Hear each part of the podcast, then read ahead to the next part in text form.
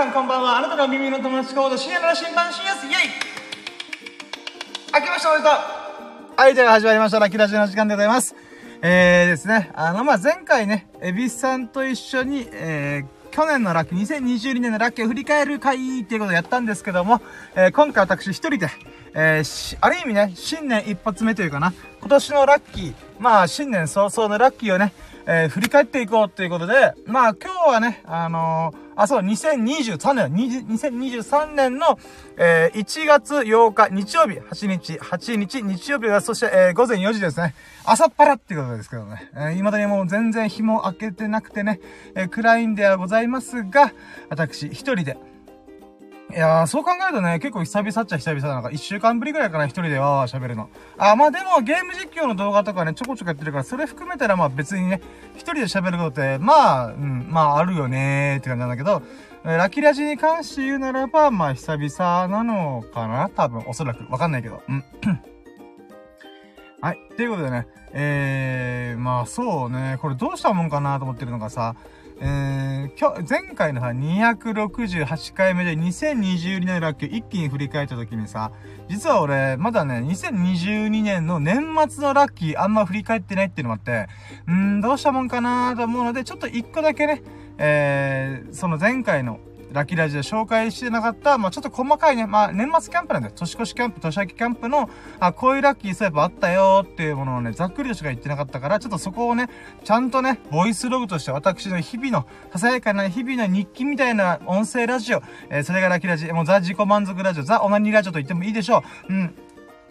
それでね、言わないのは、なんだろう、な、なんかな、不完全燃焼というかな、なんだろう、歯の隙間、僕には、まあ、まあ、僕にはね、歯の隙間なんてないんだけどさ、うん、入れ歯だから、うん、入れ歯だから、歯の隙間はないんだけど、そんな僕ですら、こう、歯の、歯になんか挟まった感じあるなーっていうのがあったから、うん。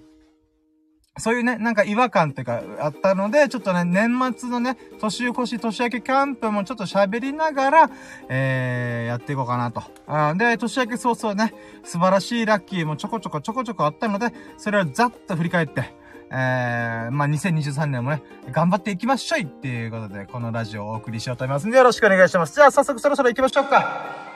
やろうども準備はいいか？ようそろ深夜の新聞プレゼン鮮やかな日々でのけ方ラジオ楽してる秋ラジ Here we go ビクトリーロイヤルあなたの鼓膜に狙いを決めて変なラジオつけとけバッキュー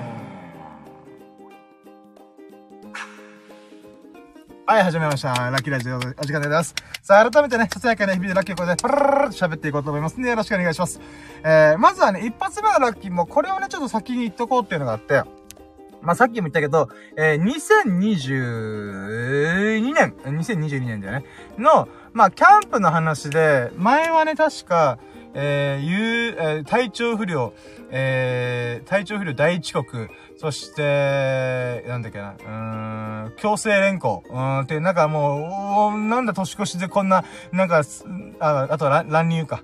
うん、ていろ、なんかいろんなことがもうありすぎて、うわーってなって、このもうパパパパパーって喋っちゃったんだけど、まあそれはそれで置いといて、このキャンプ自体大成功したんだよ。年越しキャンプ。うん。もともとの経緯はさ、えー、ミルクくんという僕の友人が、えー、沖縄に住んでるんだけども、まあ、ちょっとね、あの、わけあって、本州の方に引っ越し、引っ越しが移住すると。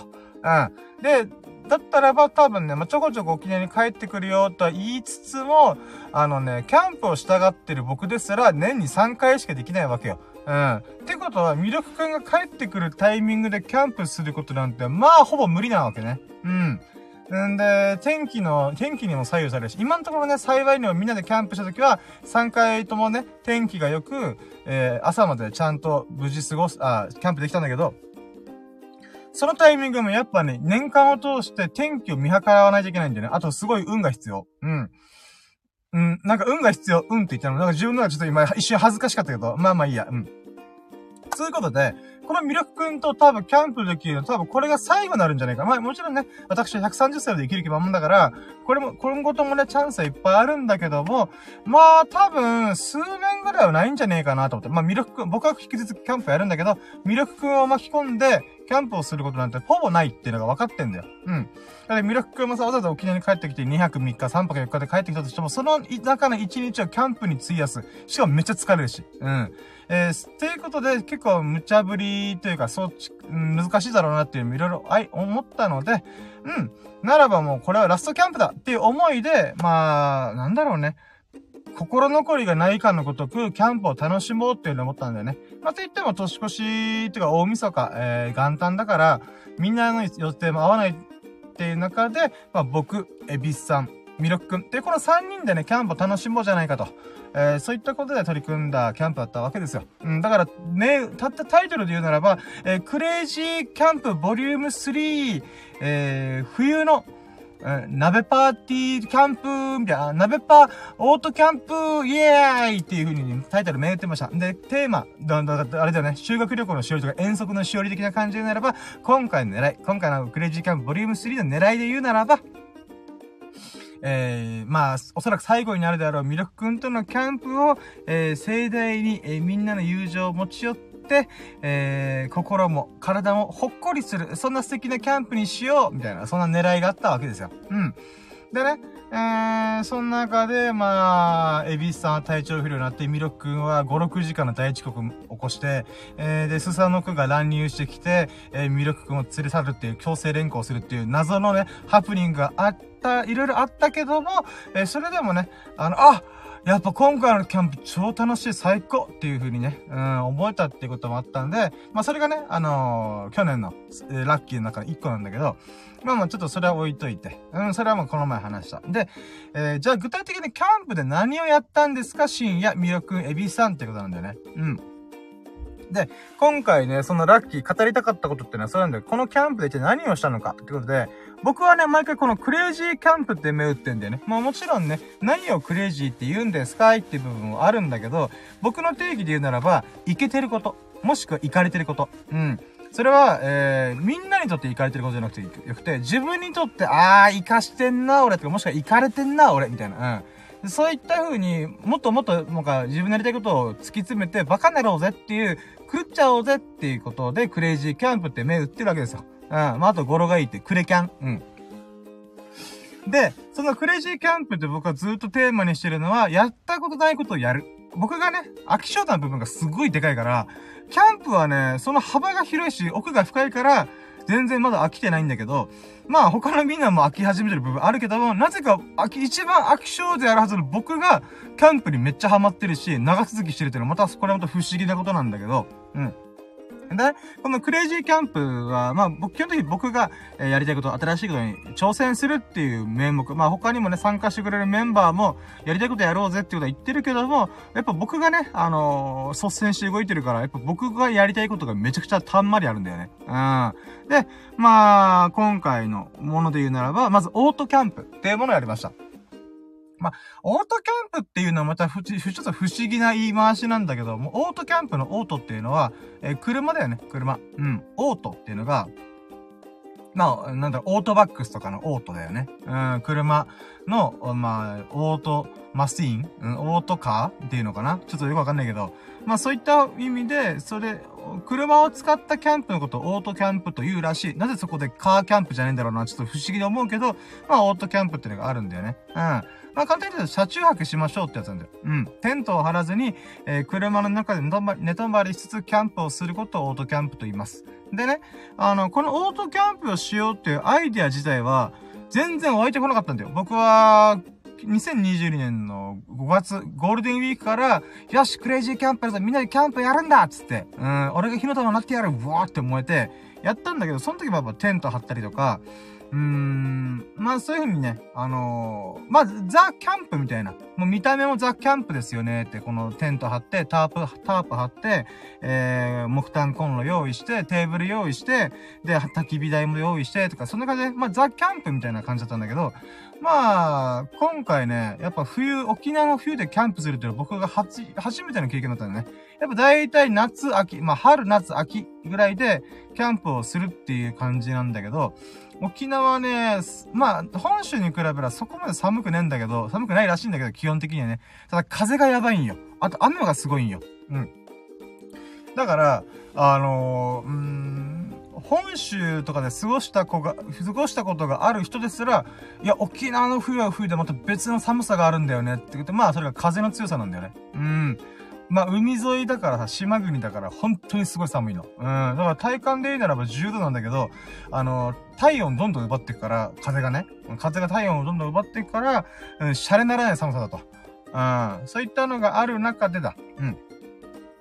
まあ、この普通のテントを張ってたりとしたら、か、多分風に飛ばされたりとか、ちょっとした危険があるよね。で、かつ今回ちょっとおでんとか鍋にも挑戦したかったから、あー、多分風よけがないと辛いよねとか、そういう話がいろいろあったんだよね。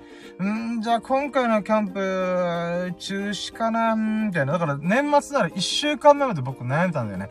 どうしようかなテント張ってもなー飛んじゃうしなー雨も降ったら嫌だなーとかいろいろ思ってたわけ。えー、その中、ミルクくんが、ああ、メイクが車でね、ちょっと買い出しとかしたんだよ。あの、キャンプの一週間前とかに、なんかアウトドア用品なんかいいのねえかなとか、時に僕がパッて振り、思ったのがさ、ミルクくんがちょうどその時に、ね、乗ってた車が軽ワゴンなんだよ。ハイゼットっていう。うん。で、あれ？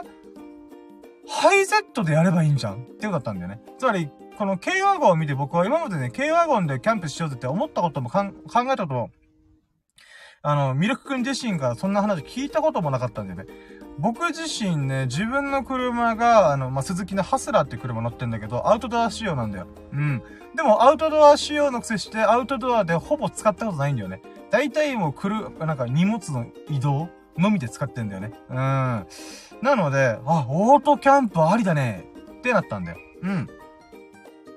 で、まあ、オートキャンプって言ってもね、まあ、シンプルに荷物を詰め込んで取り出して、で、空いたスペースで寝るってだけなんだけど、この寝るっていうことがね、僕は今まで運転席で、まあ、このリクライニングを倒して、だから、なんだろうな。うん、膝から下は椅子に座ってる状態で、この、膝からし、え上っていうのかな？が、この横になるみたいなね。うん。だから座ってる延長線上でなんとか眠ってるみたいな、ね、車中泊っていうのかな？休憩したりとか、ちょっと昼寝したりとか。で、使ったことはあるんだけども、この、今回僕オートキャンプやるにあたって、この助手席から、助手席の後ろの後部座席を、もう全部フルフラットにしてみたんだよね。うん、僕今までフルフラットでしたことなかったんだよ。ハスラーそういう機能があるよと聞いたことはあれど、うん、そういうフルフラットをしたことなかったから、今回、あ、フルフラット初めて挑戦しようと。僕、ハスラー購入して5年経ってるけど、1回もフルフラットにしたことなかったから、あ、これはいいもんだなと、うん、思ってね。うん。だからそれで寝て、あとは寝袋も用意したな。うん。だからそれがね、ちょっと嬉しかったんだよね。ああ、そっか、俺やっとハスラーの本領発揮したか、と思ってね。うん。これね、ちょっとごめん。この話が何で長いかというと、このね、年越しキャンプにかける並々ならぬ僕の思いが強かったわけ。ミルクくんと最後だ。しかもミルクくんの、えー、最後のハイゼット。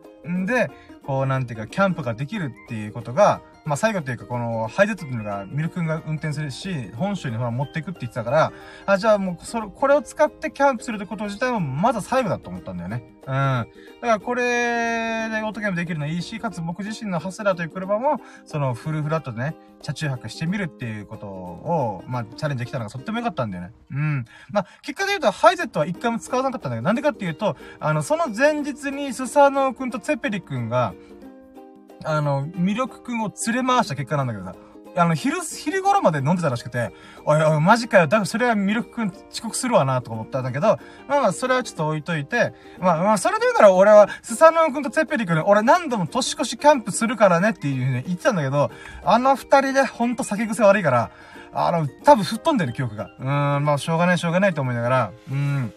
だからまあ、結局ね、ミルク君の最後だから、ミルク君の車を使ったオートキャンプをしようっていうふうに私はね、ここ、ちょっと楽しみにしたんだけども、まあ結果で言うと、ミルクくんが大遅刻して、えー、5、6時間、えー、遅刻した結果、もうしょうがねえから俺一人でやるつもりで、あの、ハスラーね、いろいろ準備して、もう自分の車の中で車中泊というか、オートキャンプしようってことで、まあ、だから今回、本当は、魅力くんのハイゼットを使ってもう意味があるよね。だってこれでハイゼットでキャンプできることもうないから。うん。だからこその年越しキャンプなんだけど、それをスサンのことツェペリンがもう台無しにしてくれたから、ああ、もうじゃあしょうがねってことで、もう俺は俺の車でやるって言った結果ね、結果で言うね、結果論で言うならば、あの、僕としては、このハッセラーを使って、あのー、車中泊を、えー、全てフルコンプリートできたっていうのが、まあ幸いだったんだよね。不幸中の幸い。マジでどん、まあ、うん、とんでもねえ不幸の中にきらめくようにあった一粒の幸運だよね。うん。あ、そっか、俺自分のハスラーの車を使って車中泊今回できた。車中泊っていうかオートキャンプできたのであるならば、これ、今後俺一人でキャンプするとか少人数でキャンプするときに、使えんぞと思ったんだよね。だからそういった意味では、まあ、本当はね、あのー、まあ本当、一個だけ惜しいこと、今回のキャンプも大成功だったんだけど、一個だけ惜しいことで言うならば、本当はミルクくんのハイゼットを使ってオートキャンプをしたかったなっていうのがあったけど、まあそれはね、タイミングだし、しょうがないと思って。うん。まあその代わりね、今後僕がこう、キャンプ、アウトドアをするときに、可能性がより広がったんだよね。まあ結果、キャンプよくやろうとかいうやつ僕だから、うん、僕自身がより有意義なキャンプができる可能性をね、あのー、見出せたこと自体がとっても、とてもなくラッキーなのかなと思ったと、思うならば、まあ、スサノー君とツェッペリクの酒癖の悪さは、まあ、それはそれでいいのかなと思った。うん、まあ、このアンラッキー、無理ラッキーに転じるのであるならば、不幸中の幸い、反面教師で、結果で言うならば、あ僕もかこの可能性が、キャンプの可能性が広がったっていう意味では、ありがたいことなのかなとは思うわ。うん。まあ、そうやね。うん。で、そのオートキャンプをしましたと。で、次は鍋、おでん。せっかく鍋っていうかおでんだね。うん。あの、僕がタフマルジュニアっていうものをゲットしたから、ゲットというか購入したから、まあ、カセットコンロをね、うーん、まあ、キャンプで使えるんだよね、簡単に。えー、なので、それを使って、えせっかくだったらおでんをやろうぜって、鍋をやろうぜと。あまあ、鍋っていうかおでんだよね。ごめんね。何度も言うけど、おでん、おでんをしました。で、おでんもね、結局出来合いのもの。まあ、沖縄、沖縄っていうか沖縄中部にあるユニオンというスーパーで、え、売られてた、おでんのね、もう出来合いのもの、あとは温めるだけでいいですよと、もうおつゆも入って、え、大根とか卵も入った、あの、おでんがあるんですけども、えー、それをね、あの、まあ、鍋にぶっ込んで、えー、ぐつぐつ煮て、えー、それを食べると。うん。そうね。だからそれができたら嬉しいよね。で、本当はそれの締めに蕎麦をやるつもりだけど、結局ね、あの、ミルクくんとエビスさんが途中から参加してくれたおかげで、あの、じゃあ肉食うかとかいろんなものを試してた結果、蕎麦を忘れてた。年越しそばも年明けそばすらもやってる。結局言うならばおでんつついて終わりみたいな。うん。まあでもね、あの、そのおでんが出来上がって僕が食べて、ああ、これ一人で食うのかな、ああ、とかいうふうに思ってる中で、一人寂しかった中で、こう、エビさんとミルクが来てくれたから、あ、じゃあ、おでん食べてみーってことで、あ、うまーみたいな。うーん、この出汁もめっちゃうまいやんってことで喜んでくれたから、あ、今回のおでんは成功したなと。まあ、今回はどういうことかっていうと、僕がね、鍋を買ったばっかの時に、ミルクくんに付き合ってもらったから、あの、じゃあもうその流れで、ハイゼットの中でおでんやってみようぜっていう風になったんだよね。その時にたまたま買ったおでんの具材の、そのセットっていうのかな？おでんの出汁がさ、メーカーによって違ってて、あの、その時の出汁はあんま美味しくなかったんだよね。なんか塩が強すぎるというか、塩以外の旨味成分とかがなくて、ほんとね、しょっぱいっていうか、なんか海臭いな、みたいな。うん、磯臭いというか。うん。で、なので今回は違うメーカーのおでんセットを買ってみたんだよね。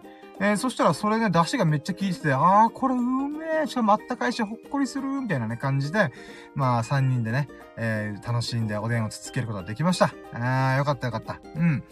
えー、なので、まあ、おでんは大成功っていう感じかな。で、あとはね、あのーまあ、年越しってことで、年末ってことでね、僕がちょっと実験的にさ、YouTube でライブ配信したんで、このキャンプの様子を。もう一人であまりにも暇だしさ、うわーなんか寂しいな寂しいってわけじゃないけど、なんか、なんか、なんかなーみたいな。と思った時に、まあ、せっかくだから、キャンプしてる様子生配信すっかと思って、一人だし。うん。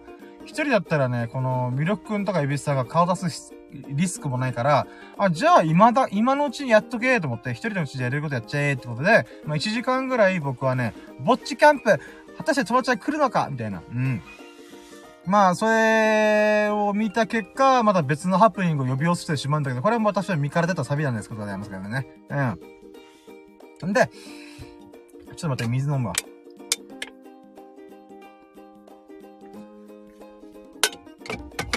えい。んで、えーと、あ、そう、ライブ配信やったんだよ。うん。で、まあ、結局、1時間ぐらいしたら、ちょうどね、あのー、なんていうの、えー、ミラクくんと、エビスさんが来てくれたから、まあ、結果何の問題もなかった。何の問題もないっていうか、なんつうんだろう。あのー、あれなんだよ。うーん、新しい可能性を見出したんだよね。動画とか配信に関して。それは、僕は今後ね、多分一人キャンプが増えていくと思ってんだよ。まあ、ミルクくんも、なんで、ミルクくんがね、こう、まあ、あの、本州の方にね、移住しちゃうし、かつね、他のメンツもさ、多分、僕ほどキャンプ熱があんまないんだよね。てか、飽きてると思うんだよ。うん。まあ、僕が無理、無理やり言うから、あ、じゃあ付き合うよ、みたいな。もしくは、あの、いやちょっとな、乗り気じゃないから付き合わない。っていうかパターンもあるから、まあまあ、それは別にいいわけじゃん。で考えたときに、あ、おそらくほんと一人二人、最悪、最悪っていうか、基本俺ソロキャンプになるなと思ったんだよね。ただね、ソロキャンプでさ、僕が懸念してるのが、動画撮影するのすげえ大変なんだよ。うん。なんかね、あのー、前だったらさ、あ、前ってか他の友人とかがいたら友人にカメラマンをお願いして、その様子を撮影したりとかいうこともできるんだけど、まあ、一人キャンプなるとそれが厳しくなると。でなった時に、同じ価格が続くんだよね。うん。で、かつ僕自身もじゃあ価格を変えながらやっていこうとか、例えば鍋やってる時、焼肉してる時とかっていう風に、カメラの位置を毎回移動したりとか、あだこだしてたら、それってね、結構しんどいんよ。うん。それはまあ、あの、ライブ配信する前に、動画撮影とかいろいろやった時にめっちゃ感じた。焼肉一個撮った、撮るだけでもすげえ大変。うん。なので、逆にこれは、一人でやってる時っていうのは、あえて、もう一発撮りというか、ライブ配信しちゃえばいいんだなってちょっと思ったんだよね。うん。どういうことかっていうと、もう僕がカメラ目線ですらやらない。てか何がをしてるかっていうのもあんまり言葉で喋らない。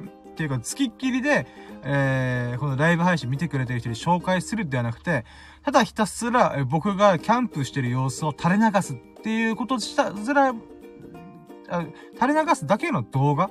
ライブ配信？それってありなんじゃねえかなと思ったんだよ。なんでかっていうと、ものによってはさ、本当今世の中の人っていろんな感じで YouTube 楽しんでるなと思うのが、例えば渋谷の交差点をただひたすら垂れ流してるだけのライブ配信とか、山名山頂ただ垂れ流してるだけのライブ配信とか、うん、麻雀してるだけの様子をただ垂れ流すだけのライブ配信っていうのが結構あるんだよね。つうことは、キャンプもありなんじゃねって僕は思ったんだよね。うん。で、もちろんこれはソロキャンプ限定というか、もう僕がそれ以外動画を回す気がないっていうのかな。うん。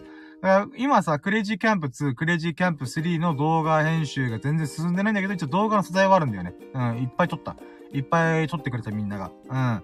うん。それを使って再編集するっていう動画のスタイルもありなんだけども、もう一個の軸として、キャンプ動画のね、ものとして、えー、垂れ流すライブ配信みたいなことを、うん、やってみてもいいんじゃねえかなーって、実際ちょっとね、思いつきでやったからこそ、あ、そっか、これちょっとワンチャンあるかもしれんと思ってね。うーん。なので、まあ、そういった意味では、ほんとね、あの、何度も言うけどさ、あのー、まあ、うーん、スサノオ君とツェペリ君の、あのー、この酒癖の悪さゆえに、あの、逆に一人だったからこそ、あ、これできるな、あ、あれできる、あとやってみたら、これちょっとこういう風に展開したら面白そうとかいう風に、いろんなアイディアがね、急にわ降って湧いてきたから、あ、ありですね、っていう風にね。うん。だからそういった意味ではほんとね、不幸中のラッキーがね、こう、キラキラ光るか、光ってね、ああ、よかったよかった。ああ、L もあったわ。俺気づく力半端ないな。It's me と思いながら。自分自身すげえと思いながら。うん。で、あのー、まあまあ、そういったことでね、ライブ配信やってみたっていうのは、私の中での新たな気づきというか、うん、ちょっと作戦をね、えー、か、考えれたから、それはそれでよかった。うん。で、あとは、その後だよね。で、ミルクのトエビスさん。ああ、もう、これね、新しいことなんだけど、ちょっとね、ライブ配信中にやったことっていうのが、焼肉焼いてみたとか、木炭を燃やしてみたとか、えー、そういった感じなんだけど、あのねうまかった。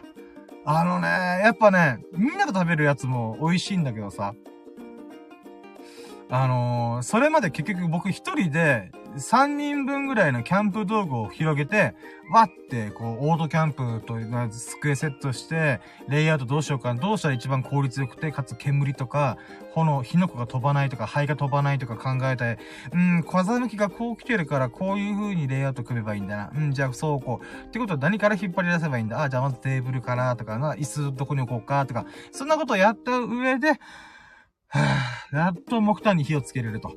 うん。で、そうなったタイミングで、うーん、まあ、ライブ配信して焼肉をやるぞってことで食べてみたんだけど、このね、もう一人で何もかもセッティングして、いざ食べるぞって言った時の、このね、まあ最初は確か僕豚バラから焼いたんだけどさ、あ豚大好きだから豚バラから行こうってことで焼いたんだけど、その時のうまさがやばかった。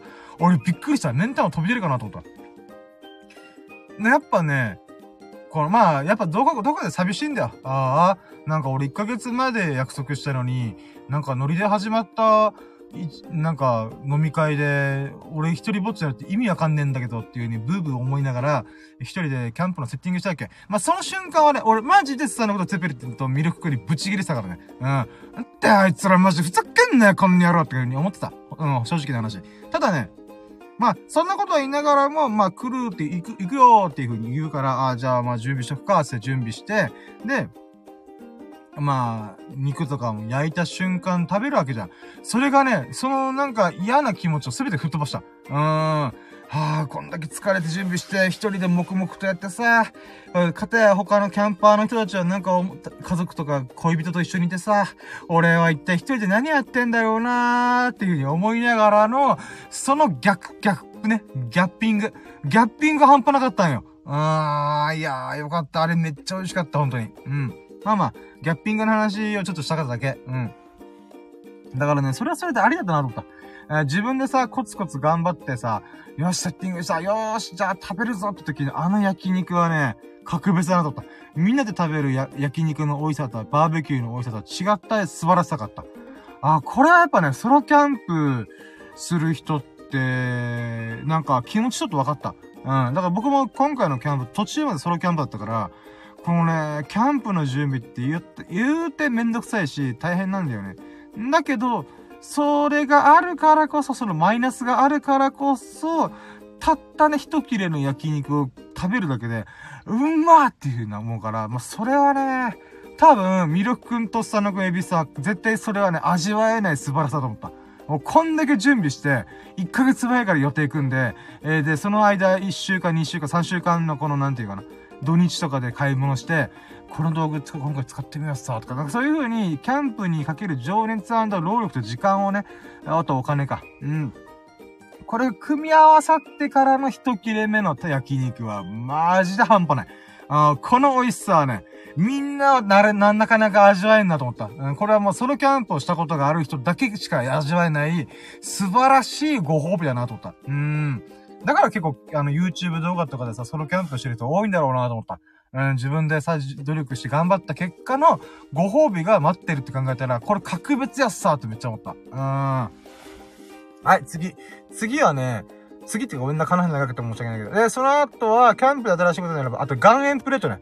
岩塩プレートね、これはもともとはミルクくんがね、ちょっと岩塩プレートいつかやってみたいよね、とか、キャンプ用品とか見てるとき、あ、岩塩プレートちょっと買いたいかも。あ、だけど今今回はいいかなとかいうふうに思ってたから、だから僕の中でとっておきとしては、ミラクくん、買ってきたみたいな。うーん。岩塩プレート興味あったんでしょじゃあ俺が買ってくるよ。買ってくるよってか、だから、その瞬間に見せたよね。じゃじゃーん、てれれれってってっててーん。岩塩プレートっていう感じだった。うん。で、そしたらミノク君が、え、俺言ってないよみたいな。え、え、言ったやん、言ったやんと思ったけど、あ、これ、エビスさんが言ってたんだよみたいな。あ、そうなみたいな。うん。だから、エビスさんが言ったから俺もちょっと興味あったんだよねみたいな。あ、まあ、結果で言うら、エビスさんとミルク君両方とも興味あったもの、俺がたまたま、俺自身はもう興味なかったけど、あそう？みたいな。うん。結果二人を喜ばせる、この二人が興味あったものを、ちょっと引っ張ってきたっていう意味では、うん、まあよかったんだけど、問題はね、この岩塩プレートね、私の中では結構ね、塩味が効いて美味しいのかなって期待してたんだけど、意外や意外、あのね、全然塩感なかった。ちょっと海の香りがするぐらい。うん。薄ーくね。ほんとね。あのー、なんか、ふわっと海の幸のか、海のさ、海の、海か、海な感じ？オーシャンな感じがね、漂ってくるだけで終わった。だから別にしょっぱくもないし、むしろさ、岩塩を砕いて、こうなんていうか、なんか振りかけるような、あの、岩塩塩みたいなのあるじゃん。岩塩塩ってなんかおかしいな。まあいいや、ガリガリガリガリガリってやるやつあるじゃん。あれの方が塩効いてんべって思ったし、あとは外縁プレートすぐね、あの、汚れた。うん。だから、岩塩って実際キャンプ道具とかさ、アウトドア用品コーナーとかであんま売られてないんだよね。なんか理由分かった。うん。これはあんまり面白くねえわと思った。まあ別にね、一回やってみて、ああ、そういうもんなんかが分かったからいいんだけど、岩塩プレートの本来の使い方どうやら油を吸うらしいんだよ。うん。だから余分な油を吸い込んでくれるからこそ、こう、さらっとたね、えー、だからよ、なんか余分な油っていうのかな。うん、なんだけど、これね、やりすぎると何が起きるかパサパサするの。肉めっちゃパサパサするんだよ。うん。これね、まあ、次のキャンプとかでちょっともうちょい岩塩プレートの、なんか、うまい使い方っていうのかな。うん。なんか、ちゃんとした使い方っていうのをちょっともう一回研究し直して、もう一回リベンジしたいね。もう最悪、あの、もうやり方がなければ、ナイフで削る。うん。ヤスリで削る。うん。もういいやと思って。うん。なので、岩塩プレートの最終的な行き先は、私は、あの、ヤスリで削って、ガチの岩塩と食べ、食べる。うん。もうそれでいこうかなと思ってる。まあ、それまではちょっといろいろ実験して、それでもやっぱなんか想像した感と違うっていう風になるんだったら、うん、ヤスリで削ります。はい。まあでもそれもね、やってみてからこそ良かったよね。うん、なんか岩塩プレートって実際ね、試したことある人って、キャンパーの人も割といないと思うから、そういった意味では、あ、はいはいはい、岩塩プレートこんな感じねっていう風に新しいことチャレンジできたのは良かった。はい、次行こう。次は、えー、っと、お好み焼きだ。お好み焼きを焼きました。うん。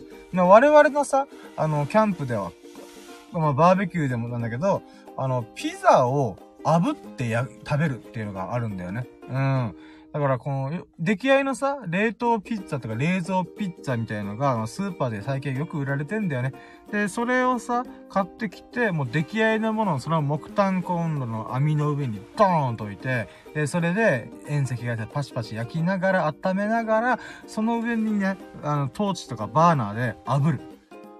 だいたい、だいたいピザにはさ、チーズが入ってるから、そのチーズがとろけ出して焦げてめちゃくちゃうまいよ。香ばしくてさ。うん。なんだけど、まあ、いつもピザ食ってっから、え、じゃあ、今回は、お好み焼きやってみようぜって僕は思ったんだよね。うん。てか僕がそれやってみたかった。で、出来合いのお好み焼きっていうのがスーパーに冷凍食品コーナーにあるんだわさ。うん。なのでそれを買ってきて、じゃあ網の上にドーンと置いてみようと思ってドーンと置いた瞬間ね、あっと思ったのが、あのー、ピザはさ、生地があるから、このピザ、ピザ生地ってのがあるからさ、崩れないんだけど、お好み焼きバーン出したらさ、あの、もう出来合いのものただ冷蔵冷凍してますって感じだったんだよ。このお好み焼きがね。だから網の上に置いたらさ、すぐぐちゃぐちゃだった。早いなーと思ったんでびっくりしたんだけど、だからこれ次もしね、やるとしたらならば、鉄板とかさ、アルミホイルとかそういうの、ま、置いた上でやるべきだったよね。ちょっと思った。まあでもそれはね、しょうがない。うん。で、食べてみたら普通に美味しかった。美味しかったんだけど、まあ、まあね、あのー、これをそんな使わなくてもいいかなと思った。まあ、今回ちょっと試してみて、あ、お好み焼きちょっとあれかもなーと思ったな。うん。だからやっぱね、このお好み焼き茶がすでに出来合いだったっていうものもあるし、あとはね、やっぱ、この我々が焦がしピザでめちゃくちゃ美味しいと感じてた理由は、やっぱ焦がしだよね。うん、バーナーで焦がすってことが、しかもチーズをね、チーズを焦がすからこそうまかったんだなって改めて思った。うん。だからね、キャンプでお好み焼きはちょっち辛い。うん。まあでもそれもやってみたからこそわかることだよね。うん。なので、まあキャンプでお好み焼きがあんまりおすすめしないけども、うーん、まあまあまあまあって感じかな。うん。はい、じゃあ続いて次。お好み焼きやってみて、ちょっとあんまりうまくいかなかったってことかな。うん。で、さっき、あ、そうか、さっき言ったな。寝袋車中泊。まあ、オートキャンプしたよって。あ、あと、ホットサンドあのね、これは、エビスさんっていう方のアイディアで、あのね、基本的に僕、クレイジーキャンプっていうものではさ、あの、まあ自分のやりたいこと、もっといか、行かれた、行かれようぜとか、行かし、行かしたキャンプやろうぜっていう風に、私ずっと口ずさんでますけども、そのね、クレイジーキャンプって、もう、あえて目打ってる理由はさ、みんなのやりたいことを引っ張り出したいんだよ。うん。で、その中でさ、あの、毎回毎回来てくれるエビスさんっていう友人が、ホットサンドやってみたいって言い出したんだよね。ほー、いいっすね、と思って。なん、ホットサンド何かっつうと、あのね、フライ、ちっちゃいフライパンみたいな、食パンサイズのフライパンがあって、それを、あの、2枚あって、それを合わせるタイプの、なんかね、そういうホットサンドメーカーっていうのがあるんだよね。で、それを、カセット、カセットコンロとか焚き火とかの、に、この熱源のところに、ひっくり返したりひっくり返したりとかして、まあ、この、交互に焼くことによって、その間に挟まった卵とかチーズとかがいろんなものが溶けて、あの、ホットサンドになりますよと。そういうもったものがあるんだわさ。うん。で、もともと僕もホットサンドやりたいなってずっと思ってたんだけど、このね、鉄板っていうのかな、ホットサンドメーカー買う、まず、金額で言うなら100均で1000円。で、ちゃんとしたメーカーものだったら2000円とか1500円するんだわさ。うん。でね、これは、まあ、欲しいけども荷物あるんだよなーと思ってさ。うん、かといって、あ、だってか、と言ってね、あの、まあ、買うのは別にいいんだけど、なんか焼肉あるしなとか、なんか、お米あるし、蕎麦あるしなとか、なんかいろいろね、理由をつけて買ってなかったんだよね。なんだけど、まあ、言うて僕たちのさ、キャンプレベルってさ、とんでもねえ上がり方してるって自分でも思ってんだよね。うん。ごめん、ごめんね、これもうすごい自画自賛自慢になるんだけど、もうクレイジーキャンプと銘打ってたった3回しかないけど、3回しかしてないけども、あの、キャンプの経験値の上がり方えぐいんよ。うん、自分で言うのなんだけど。うん。だってさ、もう燻製とか焚き火とか、うーん、なんだろうな、ビア缶チキンとか、多分ね、キャンプ結構やるって言ってる人の、なんか、うん、10回、20回目ぐらいの経験値をすでに突破してんだよ、こっちは。うん、自分で言うのなんだけどさ。うん。あらかた思いつく限りのことやってる。うん。まあ、そうね。いや、ガチなキャンパーみたいに、なんかゼロから火起こしするとか、そういうレベルはまだ達してないんだけども、少なくともみんながこのエンジョイキャンプをするレベルの、なんか段階の上がりっぷりうん。で言うならば、たった3回にして結構上がってるよなと思ってるわけ。ただそんな中でも、ホットサンド意外と目つけてなかったなって思ったつまり我々は毎回ね、寝るまでがキャンプだと思ってるから、うん。朝起きた時はもうなんか適当でいいんじゃねっていう、ちょっと風潮もありはするので、あのー、ホットサンド、あんま意識してなかったんだよね。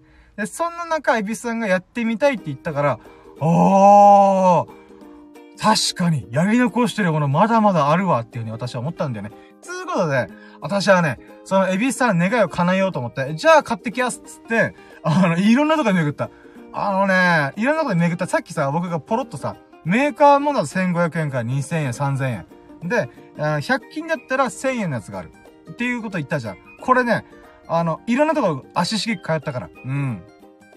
あのね、ほんといろんなとこ行きまくった。で、最終的には、デパートの隅っ、デパートのダイソーの隅っこに売れ残ってるホットサンドメーカー1000円のやつをやっとか見つ、やんとか見つけて、あの、まあ、変えたんだけどさ、あの、それほんと何件か巡った。え、だから2000円のやつここにある。あの、ホームセンターにあるね。うん、オッケー。2500円のやつは、はいはい、ここにあるね。うんうん。はいはい。でもやっぱどうしても俺1000円ぐらいで抑えたいと思って、で、まあ、ダイスを駆け巡って、あっちにもない、こっちにもない。てか、あるけどもなんか半分のやつしかないとか、ケチってんなとか、そんなことがありながら、ケチってんなっていうのはさ、普通、食パンを1枚丸々フライパンにドンと置いて、で、もう1枚のフライパンに食パンもう1枚置いて、2枚で挟んでホットサンドじゃんと思うんだけど、なんかね、多分最近物価高とかさ、何かそういうのが影響してるのか、このフライパンのやつがさ、1枚をパタンって折るタイプのさ、ホットサンドメーカーがしかなかったんだよね。あの、100均には。だから、に、1年前に作られたホットサンドメーカーは、食パン1枚丸々使えますよ、入りますよっていう鉄板があるんだけど、最近出たばっかのやつは、1枚の食パンを半分に折るという、ケチってんじゃねえよ、こんな野郎って思うようなものしか売ってなかったんだよ。うん、だから絶対の、売れ残ってる探してやろうと思って、まあ探しに探し歩いたんだよ。うん。で、まあ、それを、まあ、この、今回ね、年越しキャンプ、まあ、せっかく年明けだね、年明けの朝に、じゃあ、ホットサンドメーカーやりますかっていうことでね、で、そこでもね、なんかこう、いろんな発見あった。てかね、今回のさ、クレイジーキャンプボリューム3、年越しキャンプっていうものの大成功は、エビスさんがアイデアを出してくれたこのホットサンドメーカーなんだよ。うん。で、その実現するために僕がね、あの、もう、奔走したこのホットサンドがね、めちゃくちゃすごかった。あの、もう、なんだろうね。うーん、まあ、朝一発目に食べるってこともあるんだけどさ、あこの、だから初日の出よ。初日の出を浴びながら食べるホットサンドめちゃくちゃうまかった。もうほんと今回のキャンプのハイライトこれだよなってめっちゃ思ったよ、僕は。うん。で、それをさ、なんていうかみんなでワイワイやりながらさ、やべえ、片面焦げ切ってるとか、なんだろうな、やっば、これ失敗したんじゃ。でも食べてみよう。うまーとかね。うーん。だからね、なんだろうね。ホットサンドのおかげで、あの瞬間、なんだろうね。エビさんとミルクくんと僕の3人の、なんか、楽しいよね、キャンプっていう気持ちが一緒、やっと一緒だった感じでした。うん、まあ、まあね、さっきも最初にも言ったけど、エビスさんは体調不良、ミルク君は大遅刻、そして僕は一人でいじけてる、みたいな。いじけてるっていうか、なんで俺が年越しキャンプするっつってんのに、あの、前日、前日がその日の昼までミルク君を連れ回して飲んでんだよ。わけわかんねえとかいう風に思ってたから、うん。で、そんなバラバラだった気持ちがホットサンドと一緒に、一緒、あの、なんか、うん、ホットサンドのごとく、あの、一緒になりました。うん、みんなの気持ちが挟まり、ホットサンドに挟まりました。うん。だから今、うまいこと言うとして全然うまいこと言えなかった。うん。なんかこう、バラバラだったものが一緒になるってことは、あ、じゃあホットサンドにかけてなんかうまく言おうと思ったら全然挟めなかったね。うん、まあいいや。つうことで、あの、私としては、ホットサンドね、本体ビースさんがナイスアイテ出してくれたなと思ってるよ。ああ、いや、あれはすごかった。クリティカルアイデアだね。クリティカルアイデアだった。で、そう、ホットサンドで、これね、後日、後日、実は後日談があってさ、その後、食パンとか材料がちょっと余ったんだよ。なので、家で作ってみようと思って作ったんだよね。で、僕が作った時は片面焦がしまくったから、うん、じゃあリベンジだって思って、その、すぐね、焦げるっていうのが分かったから、じゃあ、うん、次焦がさないようにどうすりゃいいんだろうっていうのと、あとはもっと贅沢に家、家で作るから、いろんな材料ぶち込んだろうと思って。うん。だからハムもね、2枚挟んで、チーズ、チーズぶっ込んで、なんで、ポークソテー、あとんかつのフィレ、え？フィレ肉っていうのかな？まあ豚肉が余ってたから、えー、それを使ってホットサンド作ったんだよね。でもめちゃくちゃうまかった。それもびっくりするぐらいうまかった。あのね、やっぱね、オーブントースターで焼くあの食パンと、このフライパンをで油染み込ませて焼くものは全然違うなと思った。うーん。オーブントー操作がさ、サクッとかカリっていう感じだとしたら、フライパンで、この食パンをさ、炒める、まあ、バター塗って炒めると、なんだろうね。焦がしてるんだけど柔らかい。油がちゃんと染み込んでるっていうのかな。うん。だから柔らかいんだよね。柔ら、じゅわ柔らかいみたいな。うん。いやー、それ、じわふわじわふわだよ。うん。だからね、あ、そう、それをさ、おかんと妹にも食べてもらったんだよ。あのー、なんか年越し、なんかバタバタしたけど、まあちょっとね、あの、キャンプの残りでちょっとホットサン作ってみて食べてみてって食べさせたら、うまいんだけどっつって、うん、その後おかんがすぐ食パン買ってきてびっくりした。ええー、みたいな。あもう、あんに作ってこいみたいな感じだったけど、まあまあまあ、うん。それぐらいね、あのー、このホットサンドの評価がすごかった。あー、こいつはね、すげえいいもん手に入れたなと思いましたね。うん。で、ホットサンドやったよって。てか俺さ、本当はこれ、年明けのラッキー喋るだけだったのにさ、キャンプが本当に楽しすぎて、あの、今、キャンプだけの話題で俺42分喋ってんだよね。我ながら恐ろしいね。うん。はい。続いて、さら、ラストかな。ラストの新しいことは、引き立てコーヒー。うん。あ引き立てモーニングドリップコーヒー。はい、どういうことかっていうと、あのー、まあ、これもね、100均で見つけたんですけども、1000円で売ってたのが、あの、アウトドアコーヒードリップ、うん、っていうのがあって、カップも、あのー、なんていうかな、えー、ドリップ用のマシンも、あの、コーヒーのミルも全部一体型になった簡易的な、なんていうのかな。あの、もう、ちっちゃいんだけど、一人二人分のコーヒーをすぐ入れられるよっていう、一式のったやつがあったんだよ。ほんとね、高さ15センチぐらいで、15センチ ?20 センチぐらいかな？で、このカップもミルも、ドリップも、全部ついてますみたいな。うん。っていうので、あったんだよね。で、これをさ、えー、まあ、朝入れてみたいと。初日の出を拝みながらドリップコーヒーを飲んでみたいって思ったんだ、朝。うん。で、それをさ、えー、まあ、ミルクくんの協力も入れな、あ、も、もれあ、協力も得ながら、ドリップして飲んだわけね。で、これね、これを実現するのまだ大変だったんだよ。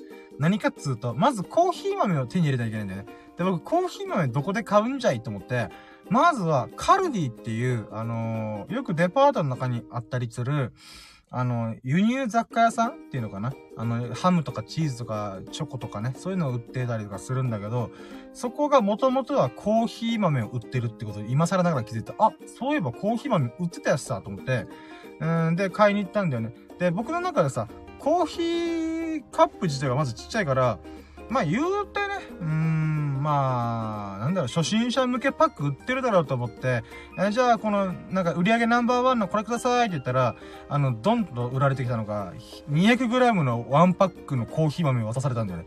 うん。はい、これで700円ですって、高っ多いな、みたいな。うん。だから缶コーヒーとかさ、スタバの出来合いのコーヒーとかしか飲んでなかったから、この豆を買うのにさ、まず、なんだろう、うん、なんか、ちっちゃいパックとか、そんなもんねえんだなと。大量パック1個しかないみたいな。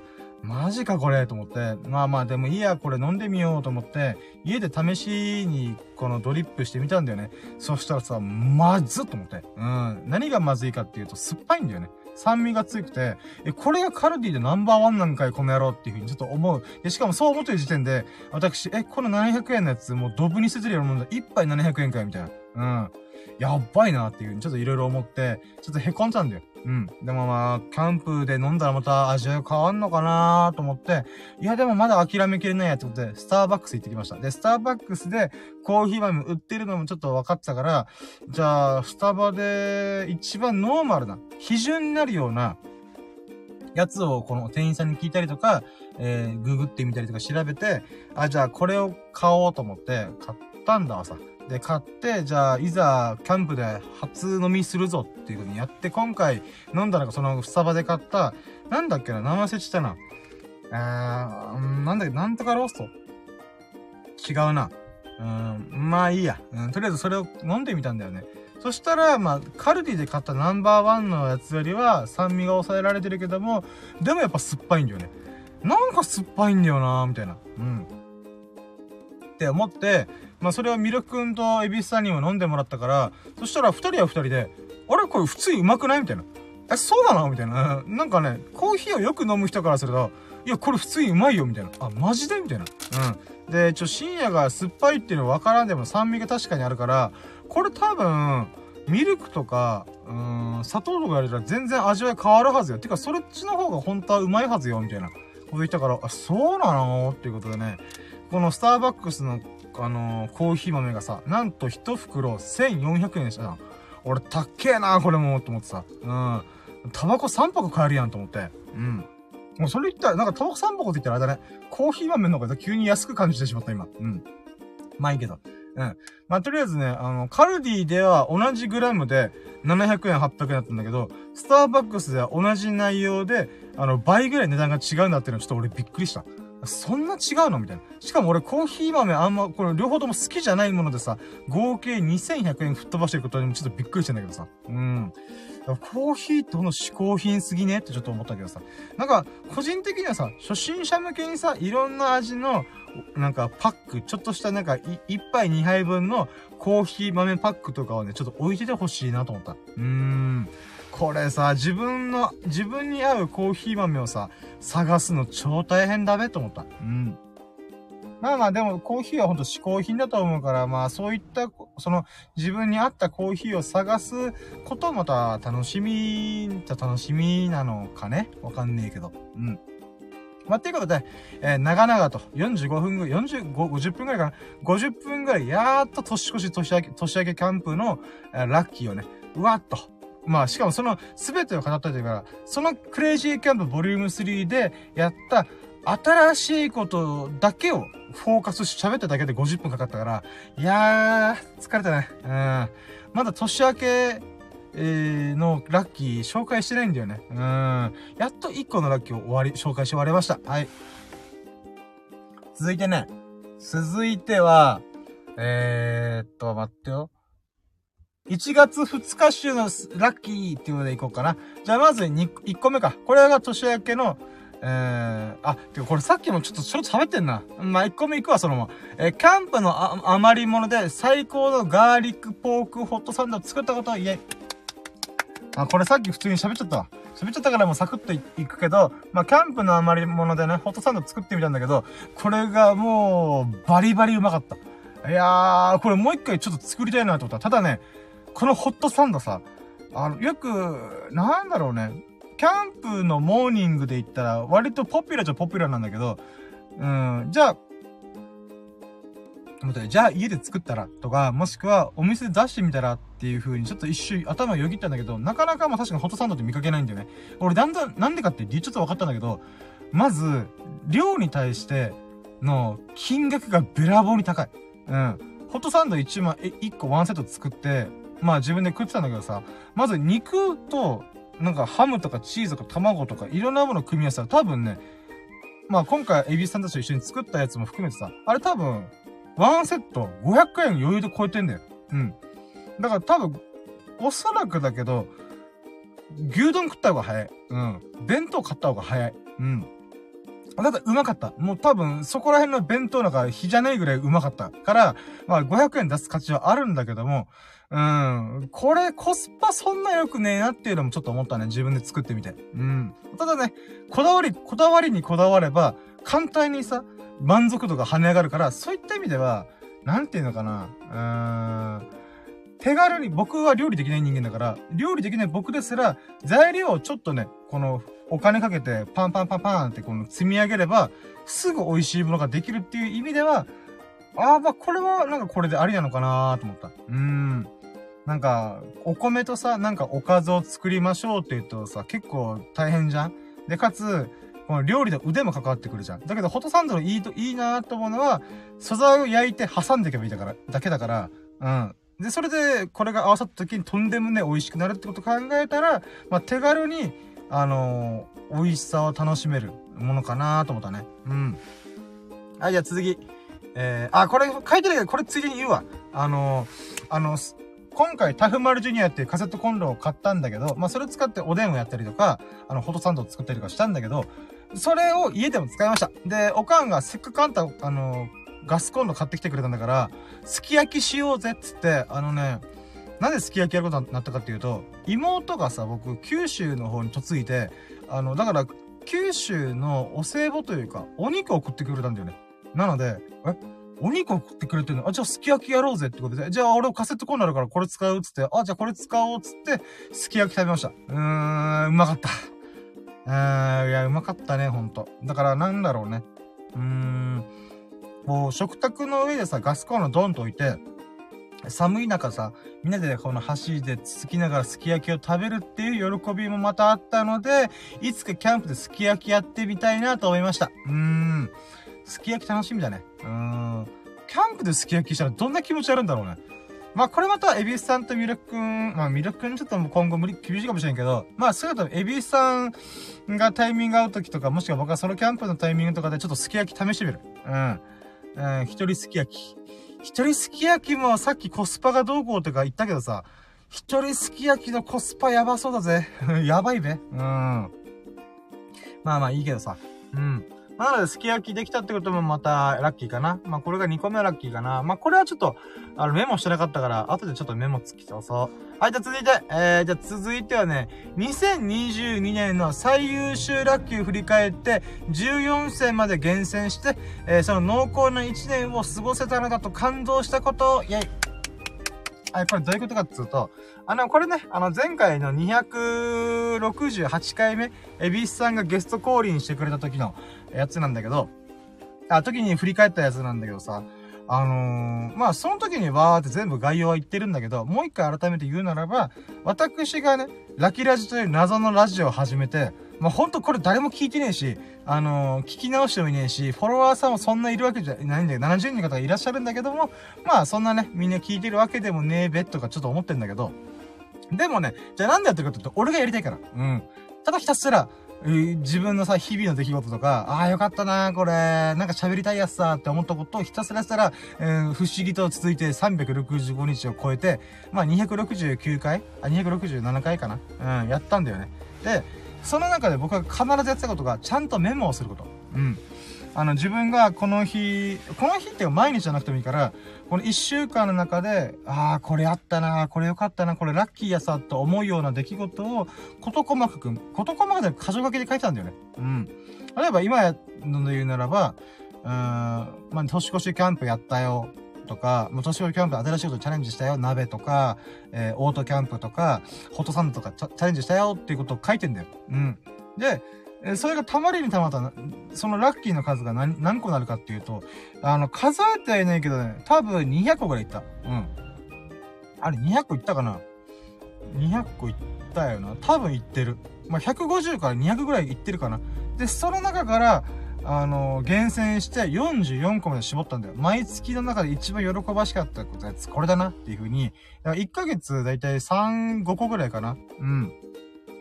あ、3、5個ぐらいに絞って、で、それを、それで含めたら44個ぐらいあったんだよね。うん。だから、まあだから1月、2月、3月、4月っていう風にバス、そのラッキーの中でも、一番喜ばしかったパンチの強いやつをピックアップしてたら44個だったんだよ。で、これ44個も、まあ全部喋ると大変だし、自分を振り返ると大変だから、さらに厳選したんだよね。で、それで、2022年の最優秀ラッキー、イヤーズモストバレブルラッキー。だから MVP みたいな感じで、Y、イヤーズ、Y ね。YMVL。うん。うん、だから一番ね、素晴らしい最優秀ラッキーを出そうじゃねえかっていうことをやったんで。で、これが自体が、ラッキーラジが始めたばっかのが2022年の、えー、1月からだから、まあ、正確には12月なんだけどさ、あの、2021年12月、まあちょっとはしょって、えー、霧がいい数字で2020年10、2021 1月一発目から、えー、ちゃんとそれを意識してね、来年の今頃私はこの2022年を振り返って、ああ、最高の1年だったっていう風に思い返せるように頑張ろう、頑張ろうっていうかやろう、楽しもうっていう風に思ったんだよね。で、このアイデアくれたのも、実はエビスさんだから、エビスさんと一緒に2022年をパッと振り返れたのは、ああ、とてもよかったんだけど、よかったんだわさ。だからみんな268回も聞いてさ、とか言いながら、まあ、で、それでさ、この、まあ、約200個、300個かな、ラッキーの中から、厳選した14個のラッキーが、まあ、パンチあった。うん。今でも喋ってたら普通に、あー、あれあったなーっていう風に、事細かに喋れるぐらいやっぱパンチがあるんだよね。うん。だからさ、うん、人に、2022年どうだったって多分聞かれたら、よくぞ聞いてくれた。今から俺が14個のラッキーを濃厚に語ってやろうか。多分3時間かかるけどいい？って私は思ってるもん。うん。まあ、で言い返すはず。まあ、よくみんながさ、2020年どうだったとか、去年どうだった今年どうだったとか言うけどさ、うん、大体みんな、うん、まあ、ぼちぼちよかったよっていやー、そんな良くなかったよねとかいうざっくりした感想だけど、俺超具体的だから。うん。14個あるけど聞くみたいな。うん。しかもだいぶ濃厚だけど3時間かかるけどいい？みたいな。うん。それぐらいね、私はね、濃厚な日々を過ごした、過ごした、過ごすことができた。うん。そういう風に思えただけでもね、あの、人生をね、3倍ぐらい濃厚に過ごしてるなと思ったよ。うん。だから、エビスさんがね、このラジオやってる時にめっちゃ褒めてくれたんだけど、あの、やっぱメモをするのってすごいね、深夜みたいな感じで言ってくれたんだよね。うん、まあ、俺は楽しんでてやったから別に、すごいとか大変そうとかあんまピンとこなかったけど、まあでも褒めてくれたから、まあ、あいいことなんだなーとは思ったんだよね。うん。でね、実際それやってみて、しかもラジオでこれ何度も喋ってんだよ。自分1月こんなことだった、2月こんなことだったとか、えー、もしくは1、2020こんなことがあったって、いろんなところで方々でこの14個のラッキーを喋ったりとか、自分で考え直してやってんだよね。で、だから、喋ってるだけで言えば、まあ、2、3回と考えても、自分の頭の中で思い越してるのは、10回ぐらい言ってんだよね。あ、1月入れ歯入れたよな、とか、あ、5月キャンプをしたよな、とか、10月キャンプをしたよな、とか、8月にコロナかかったよな、とか、えー、そういった風にいろいろ自分の中で、こう、振り返るんだよね。頭の中でその瞬間を思い起こすんで。そうなってくると何が起きるかっていうと、あのね、1年がとんでもなく長く感じる。うん。もちろんね、私はやりたいことがいっぱいあるから、それがあっという間の2022年だったんだけど、あっという間なんだけど、めっちゃ濃厚な日々を過ごした、堪能したなっていう感覚もあるから、めちゃくちゃ時間軸がバグ、バグるんだよ。頭の中がおかしくなるよ。だって、ほんとね、1000日ぐらい、たった1、365日を3倍してさ、1200日ぐらいの感覚なんで、こっちとしては。うん。だから、あ、そういえば俺去年の1月に入れ歯入れたばっかなんだよね。もう1年経ったか、うーん、あれ ?1 年？俺3年前ぐらいに入れ歯ぶっ込んだ記憶があるんだけど、みたいな。感覚的にはそんな感じ。だけど、入れ歯もさ、あっちゅう間に1年経ったんだってちょっとびっくりするぐらい、なんだろうな。うん、あ、あ、そうか。なんかね、1ヶ月前に入れた感覚もあるし、3年前に入れた感覚両方あるんだよね。うん、だからおかしいじゃん。1年、1ヶ月前の記憶、まあ本当は1年前。で、でも感覚的には1ヶ月前に入れたと言ってもおかしくないし、3年前に入れたと言ってもおかしくないんだよ。自分の感覚ではね。だからね、あの、ドラえもんもびっくりだかもしれないけど、タイムマシンはね、我々の心の中にあるよ。うーん。いつだってね、その体験って、その体験自体はね、一瞬、その瞬間しかなかったかもしれないけども、それでも頭の中にさ、過去を何度も何度も思い返した瞬間に、何度でも何度でもタイムスリップを巻き起こるんだな、頭の中でと思った。うん。また我々の心の中でタイムマシンはある。だからね、あのー、勉強机の気がしないか開けなくていいんだよ。自分自身がメモして、その過去を振り返れば、いつだってね、えー、もうドラえもんタイムマシン出してとか乗らしてとか、そんなこと関係なく、自分自身がいつだってすぐに、一瞬で過去に遡れるんだなと私は思っております。うん。まあだからね、何が言いたかったっていうと、この14戦したことはとっても良かった。だから今年もしたいなと思った。2023年も。ただね、今年はね、あ、じゃあ待ってよ。今年はってことを今思い出したけど、私はね、この、2020年の最優秀ラッキーを振り返っていく中で自然と、まあ、2020年、2021年、2022年、俺どうやって過ごしたんだっけ？っていう風に、またそこは思ったんだよね。うん。で、その中で、2020年 YouTube 一回チャレンジして挫折しました。で、そこから悶々としながら、どうやったら俺の力が実力つくんだろうな？あ、じゃあまずブログやってみようって2021年ブログチャレンジして300本のブログを書きました。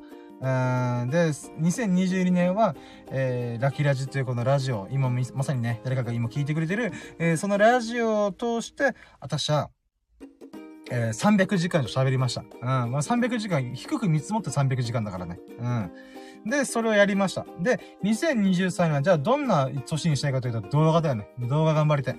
私はね、あのー、何のためにまあ、楽しかったやってるけど、何のためにやったか結局 YouTube でなんかこうね、自分の、えー、表現したいものができるんじゃねえか、とか、あとお金もらえるんじゃねえかっていうね、あわよくば精神で頑張ってきたから、3年間頑張ってきたから、こっからだよ、こっから、2023年、私、弱い33をして、えー、大器晩成、うん。人生をね、花開かせたいなと思って、うん。なのでね、あのー、そういった意味でも、この振り返りをすることによってさ、あ過去はこうだったから、今回、今、これからはこうしようっていう風になんかね、こう、振り返ってさ、あいや、なんかさ、これ、エビスさんとこの前回喋ってたんだけどさ、後半にさ、あの、僕、歴史好きなんだよ。うん。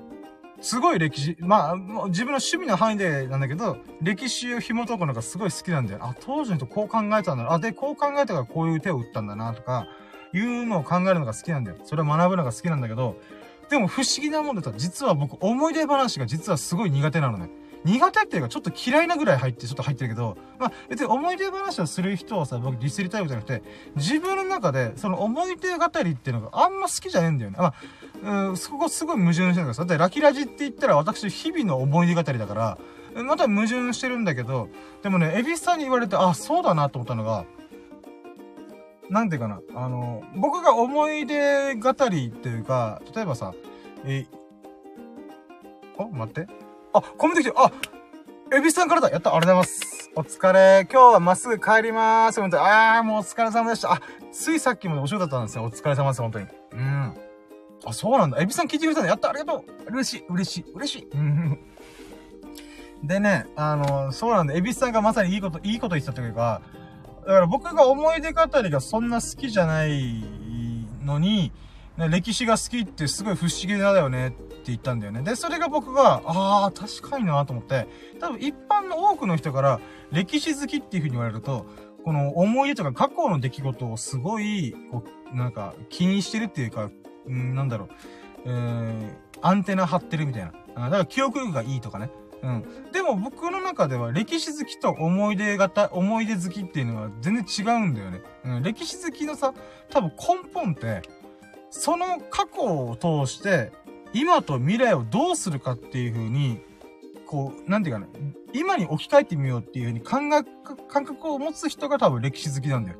だから、うん、なんかね、うん、まあこれは僕よく言ってるけどさ、あの、友人たちとかでもさ、僕、友人たちの会話の中では僕困る時があってさ、思い出語りしてる時がすっごく困るんだよ。思い出語りっていうか、懐かしんでる時がすごい何していいかがわかんないんだよ。うん。だから中学校の時こうだったよね、とか、高校の時こうだったよね、小学校の時こうだったよねって言われても、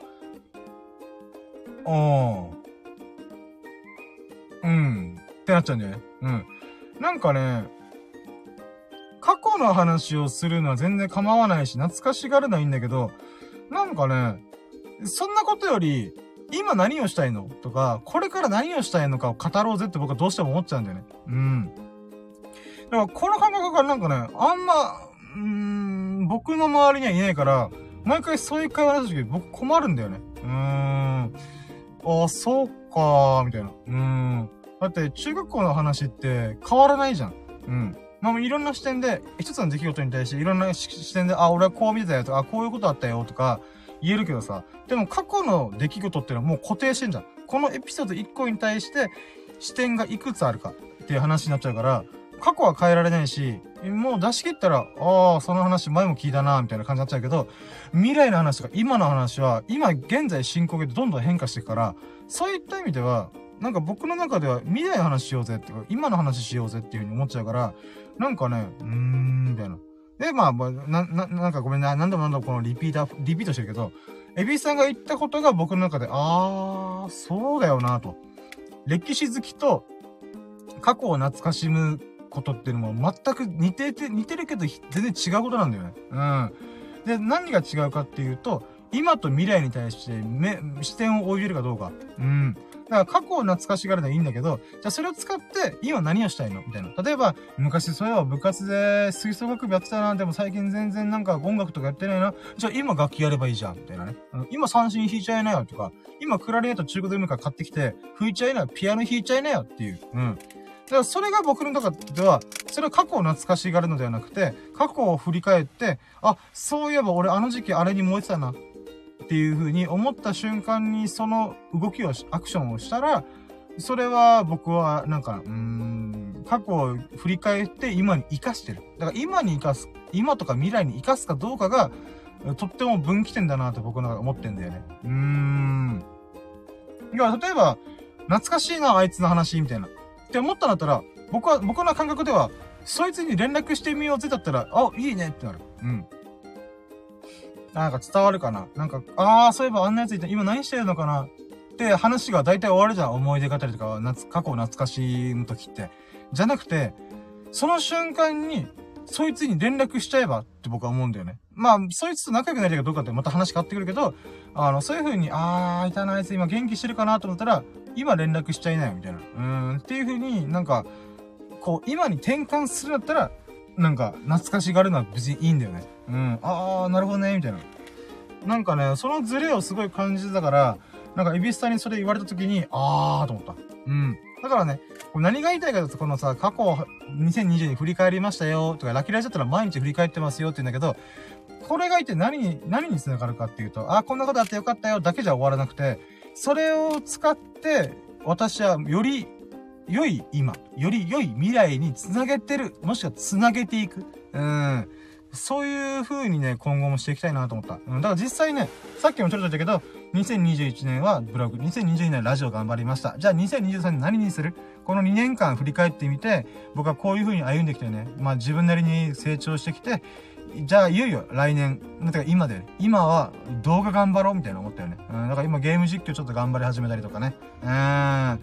で、そういった風にね、こう、つなげる、今につなげていくことこそが過去を振り返ることのとっても重要なことなのかなと思った。うん。はい。ということで、これ長くなっちゃったけど、まあ、それ2020年14個のラッキーを絞れてとっても良かったな。濃厚な1年を過ごせて本当ラッキーやった。で、その濃厚な1年に負けないぐらい濃厚な2023年私は過ごしますよ。うん。はい。えー、続いてはね、えー、3つ目。えー、ゲーム配信用に部屋の壁紙をゴッホ、モネのポスターを貼りまくったことは、イェイはい、これどういうことかっつうと、あのね、ゲーム配信してるときに、私ね、部屋の背景が見えてるんだよね。うん。で、これね、YouTube でも飛んでみたらわかるんだけどさ、どういう画面になってるかっていうと、あの、フォートナイトのゲーム画面をちょっとちっちゃくして、えその右側にコメント欄があって、その下に丸く切り抜かれた僕の顔があるんだよね。うん。で、その顔があるんだけど、丸く切り抜かれた自分の顔だけど、その後ろにさ、ちょっとした背景の自分の部屋が映り込んでんだよね。で、もちろんカーテンが大半で、ちょっとだけ壁があるみたいな。で、僕の中でさ、その壁がすごい嫌だなと思ってて、なんかポスターとか貼りたいって思ったんだよね。なんかね、もう YouTube でさ、真っ白い壁を背景に喋る人いっぱいいるじゃん。なんか僕あれが許せなくてさ、なんかもっとポスターとかさ、なんかその人らしいなんか、なんだろう、うーん、なんか飾り付け？やったらいいのになーって思っちゃうんだよね。まあ別別に僕の中の感覚なんだけど、まあ僕自身が部屋がごちゃごちゃしてるのが好きとか、そういうちょっとね、趣味思考があったりとかするんだけど、その中で、僕の、なんだろうな、机側、僕が作業する机側は、もうめちゃくちゃいろんな自分が描いた絵とか、ポスターとかスイッチをペタペタペタペタって貼ってんだけど、逆側は全然やってなかったんだよね。で、せっかくだったらやるか、っつって、で、100均でたまたま見つけた、あの、印象派えー、1900、あ、1800年代だったかな？うん。の方々が書いたゴッホ、あ、ヴィンセント・バン・ゴッホとか、あとはクロド・モネだったかな？うん。えー、っていう方の、まあ、著作権が消えてるから、多分、100均でね、印刷物して、その方々が書いた印象派の、えー、絵を、ポスター書かれてたから、で、僕の中でさ、ゴッホ結構好きなんだよね。ゴッホが今50億円で取引されてるとか言うの、ちょっとそこら辺よくわかんないけど、でも、ゴッホが描いてる表現っていうのとっても好きで、なんかうねってる感じ。えー、あの感じがね、すごいパワフルさ、パワフルな感じで、いいなーみたいな。うん。っていうのはあったから、じゃあゴッホのポスター貼るべと思って、100均でバッて買って、えー、いろいろペタペタペタペタ貼りました。うーん。でさ、これ、まあ、貼ってみて、確かにさ、雰囲気変わったんだよ。うん。僕の中のこの、僕の顔を切り抜いてるゲーム配信してる最中の背景の彩りはね、ちょっとアップしたんだけど、問題はカーテンがあったんだよね。カーテンが僕、オレンジの、オレンジ色のやつでさ、うーん、まあ、なんつうのかな。その時何を思ったかっていうと、これ、自分で絵描きたいと思った。うん。カーテンさ、オレンジ色とか今更も変えれないんだけど、これ、まあ、遮光カーテンとかな、黒地のやつとか買ってきて、で、その黒地に白いペンキとか白いインクで、絵描いてみたいなと思った。うん。で、なんつうんだろうね。なんだろう。このオレンジな感じがすっごいね、この画面上で、面積がちょっとあるからさ、僕の顔に匹敵するぐらい面積があるから、なんかこう、なんかい、いけてねえっていうか、自分の中で許せねえな、これ、これ、みたいな。うん、ってなかったから、かといって白い、本当はね、白いカーテン買ってきて、黒いインクでバンって絵描きたいんだけど、そうすると、私は日常生活で市場を来たすから、あの、普通に多分朝、目が、あれが、あの、日の光が強すぎて起きちゃうから、あーじゃあ黒い遮光カーテンを買ってきて、それの上に白いペンキとかインクでベッて絵を描いて、それをカーテンにしたいなとかね。うん。まあでもこれ時間と手間と労力かかるからさ、で時間と労力とお金か、かかるから、まあ簡単にはできないんだけど、いつかちょっとやってみたいなと思った。だから黒い遮光カーテンを買って、白いインクで、こう、イラストを描いてみる。うん。そうしてみたらね、多分また、おー、みたいな。うん。まあ本当自己満足ではあるんだけど、なんかね、そういうことをちょっと思いつくこともさ、やっぱ自分で、この何かやってみた後に気づくよね。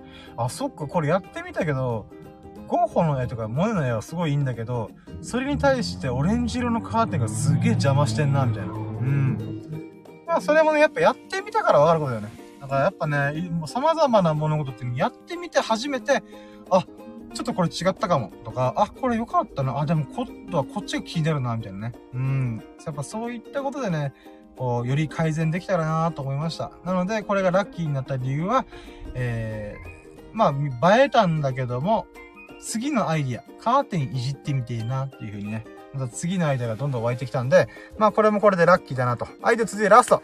ラストが、えー、まあやっとね、今更なんだけど、多分今日紹介してんだけど、えー、269回目なんですよね、今回のラッキーラジが。で、テーマが、初めてゲーム実況中に1位、かっこビクトリーロイヤルビクロイ、えー、を勝ち取れたラッキーを語るラジオ、イェイっていう風に私はタイトルつけてるんですけども、やっとそれです。てかこれついさっきやったんですけども、今日私仕事があったんですね。で、仕事があって、えー、夜の8時半に家を出ないといけない中、7時半ぐらいから、あちょっとでもいいから、ちょっとでもいいからゲーム実況して、なんか毎日動画今上げれてないんだけども、あのー、配信はしとこうっていうことで取り組んだんですね。うん。で、今私の中で当面の目標があったんだよ。それが、ビクトリーロイヤルって言って、このフォートナイトやってると、フォートナイトっていうゲームでさ、あの、100人のバトルロイヤルをやるんだよね。うん。まあ、簡単に言うと、オンライン上でランダムに100人バッと集められて、その中で生き残れっていうので、1位、生き残って1位になったやつを、えビクトリーロイヤル、ビクロイって言われるんだけどさ、これがまあ大変なの。私、え、ゲーム実況中にビクトリーロイヤルを取ったことがほぼなくて、なのでね、このビクトリーロイヤルをゲーム実況中に取るっていうことが、えー、当面の目標っていうのかな？だったんで。で、結論から言うと、今回、まさかのこの仕事前のなんとなく1試合だけ30分だけ配信すっかーって言った瞬間に撮れました。いえ。あ、これがね、すっごい嬉しかった。だって今までゲーム実況多分12回ぐらいしてんだけど、で、1回のゲーム実況でね2回3回ぐらい、えー、この、バトルロイヤルしてるんだけど、だから合計で言うと多分30回ぐらいやってんだよ。30回ぐらいやってるにかかわらず、私は1回も、あのー、ビクトリーロイルゲットできたないんだよ。うん。もうそれぐらいね、今の僕のレベルでは、なかなかね、難しいもんがあるんでごすよ。ですよ。うん。で、その中で今回最後の最後でさ、あのー、まあ僕はちょっと卑怯な手っていうか、まあ別に卑怯じゃないんだけど、このこの空中に逃げるっていう方法があって、その空中でずっと天空からフィールドを眺めて、なんとか生き残るみたいな、ことをしてたんだよね。だけど、それって大体うまくいかなくて、やっぱみんな気づいて打ち返してきたりとか、あのー、なんだろう、このバルーンを割ってきたりとか、そういうことをいろいろした結果、結局やられるっていうのがオチなんだよね。なんだけど、あのー、まさかの、勝ちました。びっくりした。あの、自分が敵を攻撃っていうか倒したではなくて、なんかこのフィールドがね、どんどん狭くなってきて、ダメージを与えられるとか、そういういろんなね、副産物っていうかな、影響が相まって、最終的に私、漁夫の利を得るみたいな。そんな感じで勝ちました。でもね、それですらなかなかビクトリーロールって成し遂げるのが難しいから、そういった意味では、あのー、非常に感無量でした。もうね、ゲーム配信上、今日、今日の動画だからちょっと見たい人は見てほしいんだけど、あのもう、とんでもないおたけびが出た。うわマジで、うやったーみたいな。うん、ほんとね、あの、すから出た。うん、俺この別に演じてもいない。全くの、なんだろう、ピュアな気持ちで、私、ビクトリーロイヤルを非常にね、あの、喜んでおりました。いや、これがね、たまたま取れたことがとってもできた。で、そんな余韻に浸る間もなく、いや、仕事だからもう行かなきゃってことで、パッて行きましたけども、もう私の中で、あの、仕事に行くときがすーごいご機嫌だったよね。よっしゃー、いい映画撮れたからこれもうぜひとも動画編集したろっていうふうに思ったよね。うん。まあ、なのでね、あの、今回本当まあ、年明けね、一番大きかったラッキーっていうのは、ある意味これかな。この、まあ、年越しキャンプはもう去年の最後のものだっていうふうに考えたら、年明けね、やっぱ緩やかに始まってたから、その中で、こう、ガツンと、ああ、これは素晴らしいだけど、ああ、これ素晴らしいラッキーだわいなって思ったのが、えー、初めてゲーム実況中に、えー、ビクトリーロイヤルゲットで勝ち取れたっていうことがとっても嬉しかった。嬉しかったし、あのー、本当はラッキーだった。自分の実力一切入ってない。シンプルにただ単にラッキー。だから、幸運の女神が微笑んでくれたとしか言いようがない、あの、ラッキーではあったんだけども、素晴らしいことだったんだけども、まあ、ビクトリーロール1位には変わりねえと。ああ結果、結果勝ったんだということで、もうとっても嬉しかった。うん、だから、まあ、新年一発目明けて早々だけども、あのー、よかったな、っていうふうに思いました。うん。はい、ということで、もう喋りに喋って、いや、今現在1時間20分喋っております。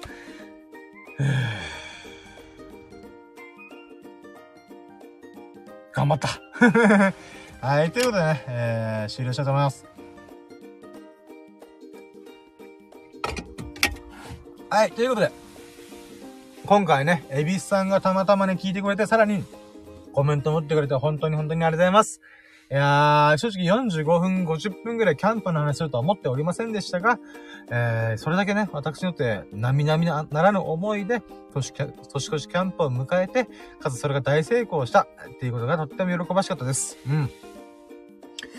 で、その後年明け早々ね、またいいことラッキーが目白押しで、いやー、まあまあ、緩やかにまた今年1年も始まるんではあるんだけども、あのー、まあ、その中で早速ね、私が今年頑張りたいと思ってる動画、えー、ゲーム実況、ゲーム配信、えー、というもので、まあ、なんていうかな、念願であった、ビクトリーロイヤルが早速ゲットできたんで、またこれも、これを編集してアップして、あ、はいはい、こんな感じねっていう風にまた自分の中でね、あの、新しい気づきとか学びとかもあると思うんで、それがすごい楽しみですね。うん。ということで、えー、改めて、エビさん、えー、聞いてくれて、コメントくれて本当にありがとうございます。そしてたまたま聞いてくれたそこのあなたも本当に本当にありがとうございます。そんなエビさんやあなたが、ほがらかな日々と、幸を日々を過ごすことを心の底から祈っております。Thank you for listening. Have a nice day. Yeah! はい。ということで、ありがとうございました。いやで、今回がね、えー、269回目、で、テーマが初めてのゲーム実況中に1位、ビクトリーロイヤルを勝ち取れた、えー、ラッキーを語るラジオとしてお送りしました。えー、これからもね、えー、この1年、動画の、私は胸を張って、今年1年は動画の年、ゲーム実況頑張った1年だったっていう風にね、思えるような、えー、そんなね、アクション。まあ私、アクションだからね、またスッとなんか、うわ、来たなーって言うかもしれないんだけども、ただね、結果で言うならば、結果で言うならば、私、なんだかんだでブログとかラジオとか、やりきるまでやりきってるんで、うん。まあ今回もそんな感じで、えー、なんだかんだでやり遂げるんじゃねえかなと私は思っております。うん。はい。ということで、えー、皆さんもね、今年1年、いろいろ目標だったりとか、えー、これやりたい、あれやりたいとか、いろいろあると思いますので、あのー、一緒にね、素晴らしき一年を、素晴らしき日々を過ごそうじゃないかと、えー、あなたの、その素晴らしい日々の活力となれば、このラッキーラジがね、あなたのエネルギーになれば、あなたに影響を与えることができればと、私はね、毎回毎回思ってますんでね、あのまあその一助、あなたの人生を、日々を後押しすることができたならば、これ幸いでございます。それでは、えー、終了しようと思います。本当にラッキーラジオをお聴きいただきありがとうございました。バイチャバイバーイ